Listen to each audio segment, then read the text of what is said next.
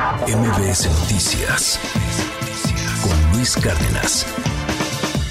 Donald Trump, como lo platicábamos, había ganado, bueno, ganó el último caucus en eh, New Hampshire, eh, pues lo ganó relativamente cómodo, creo que es donde más se ha cerrado por decirlo de alguna manera, la elección entre Nikki Haley y Trump.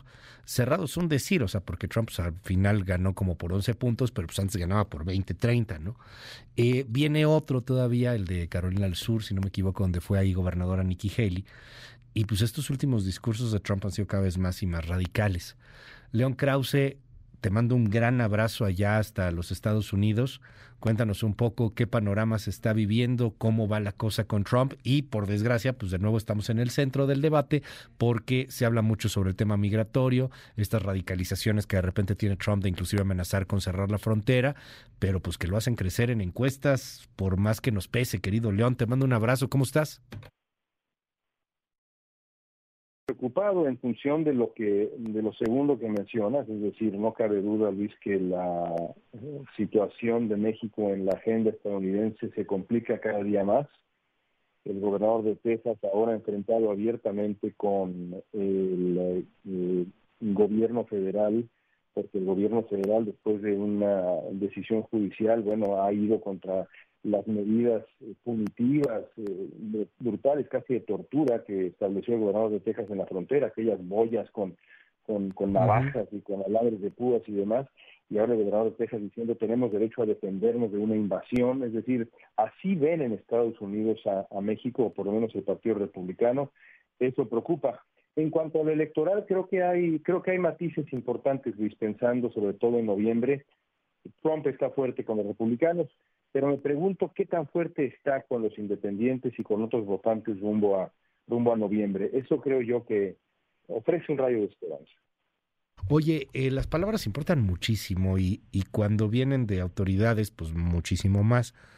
El, el tema de la palabra invasión lo veo cada vez con mayor frecuencia. Eh, no, no se usa ya tanto a la, a la ligera y empieza a sonar y sonar y sonar. Es una invasión y, y en Texas, pues por ejemplo, mucha gente está creyendo eso. La, la noticia contrastante, ¿no? O sea, van quitando estas boyas, estos alambres de púas, León, pero se sigue utilizando el discurso de que son los migrantes los que van a ir a invadir, como si fuera Vladimir Putin entrando en Ucrania, ¿no? De pronto. O sea, pues el tema ahí eh, prende, prende alarmas y también este, hierve la sangre eh, bélica estadounidense que, que de por sí se le da muy bien ese tema. Sí, y ese es precisamente, esa es precisamente la intención de los republicanos, de, de, gente como Greg Abbott y de los republicanos ahora yo te diría casi en general, incluso los republicanos que están teóricamente opuestos a Trump o lo ven con escepticismo, como el líder eh, republicano del Senado Mitch, Mitch, McConnell, es decir, todos están cerrando filas eh, con Trump en eh, los mensajes centrales de su campaña y muy pocos mensajes más importantes para Trump que esta radicalización del discurso en la frontera, la invasión, la idea de militarizar la frontera, la idea de tomar las armas de manera unilateral contra, contra México para luchar contra, o en México, si quieres verlo así, para no dramatizar, para luchar contra los cárteles. La retórica no podría ser más agresiva y va a seguir subiendo de tono. Esto es, esto es un hecho eh, y, y, por eso, digamos, eh, tomar en cuenta la, la, fortaleza real de Trump rumbo a, rumbo a, noviembre es tan interesante. No cabe duda que hoy por hoy es el favorito, pero también las encuestas sugieren que, por ejemplo, en New Hampshire, los votantes independientes le dieron la espalda en números récord. Los uh -huh. independientes pueden votar en New Hampshire en la primera republicana y se presentaron a votar en contra de Trump. Así que, bueno, eh, ahí insisto hay una, una cierta una cierta esperanza para el Partido Demócrata uh -huh. eh, con la debilidad de Trump con los votantes indecisos e independientes. Dime algo, León, eh, este tema electoral con Nikki Haley, yo escuchaba el discurso de Nikki Haley eh, y parecía un discurso de triunfo de alguna u otra manera. Obviamente reconocía que había ganado Trump, ¿no? O sea, la distancia pues fue más o menos de 11 puntos, si, si no me equivoco. Pero Trump lo veía muy enojado, ¿no? Véanla, está hablando como si hubiera ganado y ella perdió. Eh, y ahora viene lo fuerte, que es el estado que llegó a gobernar Nikki Haley. ¿Qué, qué posibilidades hay ahí? ¿Cómo se está moviendo la, la baraja en torno a la, a la posibilidad de que al menos en un caucus pierda a Donald Trump? Yo veo muy remoto que Trump pierda eh, ni siquiera el estado de Carolina del Sur, que es el estado en efecto que gobernó que gobernó Nikki Haley. Eh, todo esto se ha vuelto ya eh, un, asunto protocolario casi absurdo, te diría yo, Luis. Es decir, las, las posibilidades que tiene, la probabilidad de que Nikki Haley sea la candidata presidencial republicana son remotos, bueno, únicos, pues cero. Yo cero. Francamente, yo te diría cero. No, no veo, no veo cómo, eh, porque el Partido Republicano es enteramente de Donald Trump. No hay, no hay ninguna otra eh, figura que le pueda competir, mucho menos Nikki Haley. ¿Por qué está enojado Trump? Bueno, porque él espera quiesencia, él espera sumisión. eh, él espera que todo el mundo doble las manos y se, y se sume al culto de la personalidad. Eh, supongo que te suena un poco parecido. Sí, no, aquí aquí lo sonamos muy muy muy frecuentemente.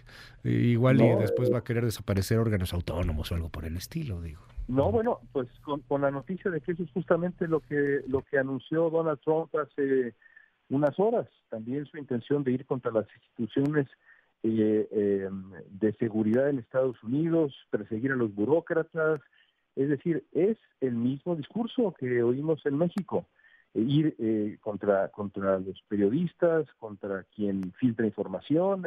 Es decir, eh, eh, los parecidos no son casualidad y, por supuesto, son ambas figuras muy peligrosas para la democracia.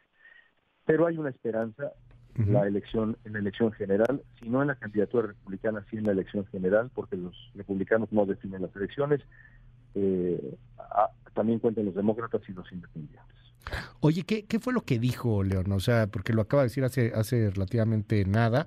Eh, me, me, me, brinca un poco porque pues ya se está yendo contra, contra libertades, inclusive constitucionales, que son básicas y fundamentales para la cultura gringa, ¿no? El, el tema de libertad de expresión, por ejemplo. O sea, ya habla de, pues no sé, de, de prohibir filtraciones, cosas por el estilo.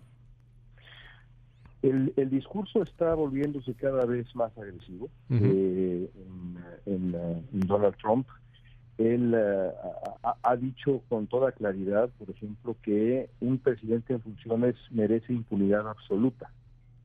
Porque si no, dice Trump, el presidente no puede actuar con la libertad que, que, merecería y que necesita. El, el, presidente merece, necesita impunidad absoluta. Él está diciendo eso, evidentemente, no solamente pensando en la segunda presidencia, que será la presidencia de la venganza y la retribución, así la ha planteado él, sino también, evidentemente, en, retrospectiva por los problemas legales que, que enfrenta. Pero imagínate lo que, lo, que eso, lo que eso supone, Luis, es decir, un presidente o un candidato presidencial diciendo, si yo llego, voy a exigir y merezco impunidad absoluta. Bajo esa consideración, por ejemplo, Joe Biden podría mandar a matar a Donald Trump y de acuerdo con Trump, no podría ser juzgado porque es presidente. De ese calibre es la barbaridad que está diciendo Trump. Está anunciando intenciones dictatoriales eh, y creo que no hay vuelta de hoja. Ay, está muy cañón. Estoy viendo ahorita ahí justamente entre las últimas noticias lo que lo que publicaba en su en su red social en en, en esta red que tiene Sí, este, y, se lanzaba hasta con Nikki Haley y los donantes de la campaña de Nikki Haley, ¿no? O sea, eh, amenazándolos casi que los va a poner en una lista negra, hablando de que Nikki Haley es malísima para el Partido Republicano, que cuando él vaya a, gobernar, que cuando él sea presidente, que ni se le acerquen los donantes de Nikki Haley, porque pues en una de esas les, les va a cerrar la puerta, ¿no? claro, porque lo que sí, insisto, es su misión absoluta. ¿Eh? eh quien no esté con él está en la lista negra, en el mejor de los casos en el peor de los casos, Trump ya dice, yo voy a utilizar el poder de la, del, gobierno para ir, para ir tras ellos. Y no es imposible que Donald Trump tenga la Cámara de Representantes, el Senado y por supuesto la Suprema Corte, que está dominada por los conservadores, eh, tres de ellos establecidos por, por Trump durante su presidencia. Tiene el carro completo, sin riendas, sin tener que buscar una reelección. ¿Qué contención va a tener Luis?